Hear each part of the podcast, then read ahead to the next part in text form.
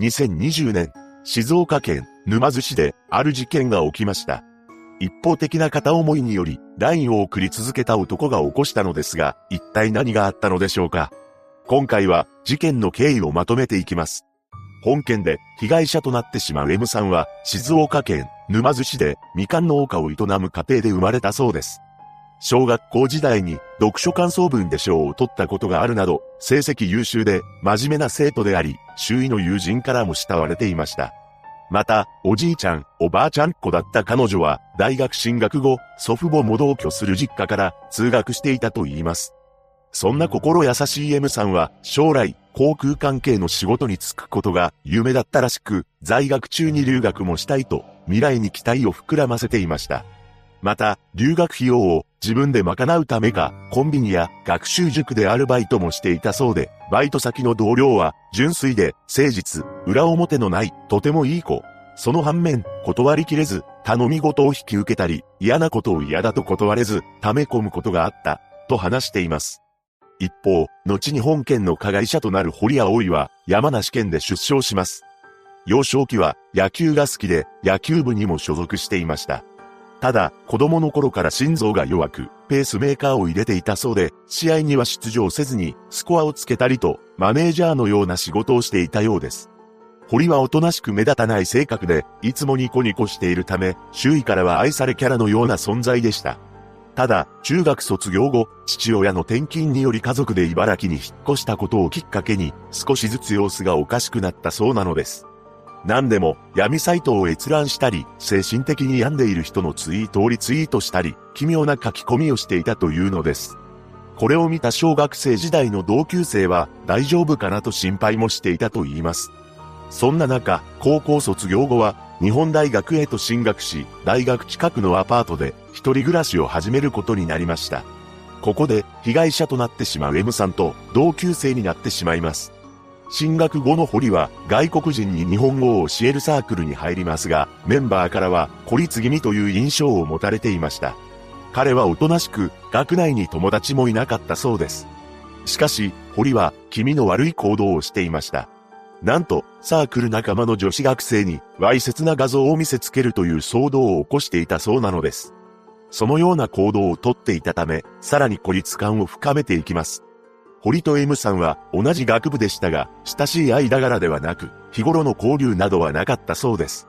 ただ、M さんは周囲から100人いれば、100人がいい子という女の子という評判であり、いつからか堀は M さんに恋心を追い抱くようになっていきました。そして堀は M さんにしつこく LINE の ID を教えてほしいと迫っていきます。ただ、ほとんど接点もない堀に M さんは拒否していたそうです。しかし、堀のしつこさは尋常ではなく、なんと3ヶ月にもわたり M さんに ID を教えてほしいと迫ってきました。もともと心優しい M さんは、そんな堀に折れてしまい、ついに ID を教えてしまいます。ここから、堀の必要な LINE 地獄の日々が始まってしまうのです。これが2019年10月のことだったそうで、事件を起こす2020年6月までの間に合計789回のやり取りがありました。とはいえ、そのうち堀からの送信は551回にも及んでいたと言います。そして、LINE が始まるや否や、M さんのことを名前で呼び捨てにして送信してきたらしいのです。今まで付き合った彼氏とかいるの？どういう人がタイプなの？恋愛したいとか思ってる？今は特に好きな人いないって感じかな？男の子好きになったことある？見た目か中身、どっちが大事 ?M は俺に会いたいって思ってる？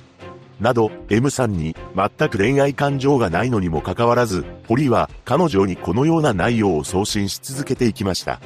さらに堀の LINE 地獄は彼女のプライベートにまで及んでいきます。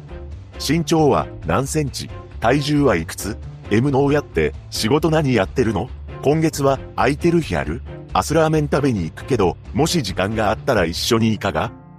?M さんは堀の LINE に対し、はぐらかしながらも返信していましたが、少しでも返信が遅れると、M、返信遅い、などと催促する LINE も送信していたと言います。あまりのしつこさから M さんは友人に堀との LINE の内容を見せて相談しました。すると友人は、え、何これ、普通じゃない、と絶句したと言います。さらに2019年12月頃からは、M さんの携帯に不審な電話がかかってくるようになりました。どうやら近所のファーストフード店の店内やネット上の SNS に M さんの電話番号が何者かに書かれていたそうなのです。M さんの母親はこれも堀くんのせいなんじゃない？と彼女に話したそうです。すると M さんはしっかりした証拠があるわけじゃない。はっきりした証拠がないのに疑いたくない。と口にしました。そして2020年1月に沼津警察署にこのことを相談にも出向いていたと言います。しかし、実はこれも全て堀がやったことであり、M さんが所属する部活動の部室に侵入して M さんの電話番号を入手していたのです。一体どういう理屈でこのような嫌がらせをしたのか全く理解できませんが、もしかしたら堀の中では M さんに嫌がらせの電話がかかってくることで自分を頼ってもらおうとしていたのかもしれません。そうして、堀からの LINE に耐えていた M さんでしたが、2020年4月、とうとうはっきりと断りのメッセージを送信します。ごめんね。たくさん LINE してきてくれてるけど、好きじゃないんだ。他の人と LINE した方がもっと楽しいと思う。このように相手のことを気遣った上で自分の気持ちもしっかり伝えているメッセージを見ると M さんの好かれる人柄が想像できます。しかし、堀はこの M さんのメッセージを無視し、自分の身勝手な思いを返信しました。俺の中で恋愛感情が消えないんだ。どうしたらいいのかわからない。俺は M のことが好きだし、そう言われても無理。一緒にインスタライブをしよう。そして、その後もデートに誘ったりしていたようです。ただ、M さんも我慢の限界に到達し、ついに堀のラインをブロックしました。これに逆上した堀は、これまでの LINE のやり取りから M さんの自宅やバイト先、車などを特定していきます。そして凶器となる刃物をホームセンターなどで購入し、自宅で段ボールに何度も突き刺すという機構を繰り返していたのです。その後、事件から1ヶ月前には学生のオンライン飲み会に参加していましたが、終始無言で何も発言することなく、様子がおかしかったと言います。また、事件直前には、身辺整理のためか、中学時代の野球部の LINE グループから脱退していました。そして2020年6月23日、この日、M さんはアルバイト先のコンビニから沼津市の実家へ車で帰宅してきます。しかし、その場には刃物を持った堀が待ち構えていたのです。M さんが車のドアを開けたところ、堀は襲いかかり、車内でも見合いになる中、一度は刃物を取り上げて、車外に逃げ出し、50メートルほど走って、近くの民家に助けを求めていますが、すぐに堀に捕まり、あろうことか、堀は刃物を振り下ろしたのです。堀は通報を受けた警官により現行犯逮捕されています。その後の裁判で堀はブロックされて自分の存在を拒否されたことに絶望を感じたと証言しており、検察側は無期懲役を求刑しましたが、2021年7月13日に静岡地裁沼津支部は懲役20年を言い渡しました。現在、検察側はこの判決を不服として控訴していると言います。事件がなければ3ヶ月後には20歳になるはずだった M さんですが、彼女は中学時代、20歳の自分に向けて手紙を書いていました。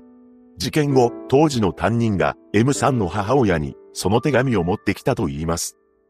今楽しいですか ?20 歳の私には悩み事はありますか？私は小さなことで落ち込みます。LINE で変なこと送っちゃったなとか、成人式も楽しみです。一人の男の身勝手な理由により引き起こされてしまった本事件。なぜ何の罪もない心優しい彼女が犠牲にならなければならなかったのか無念でなりません。M さんのご冥福をお祈りします。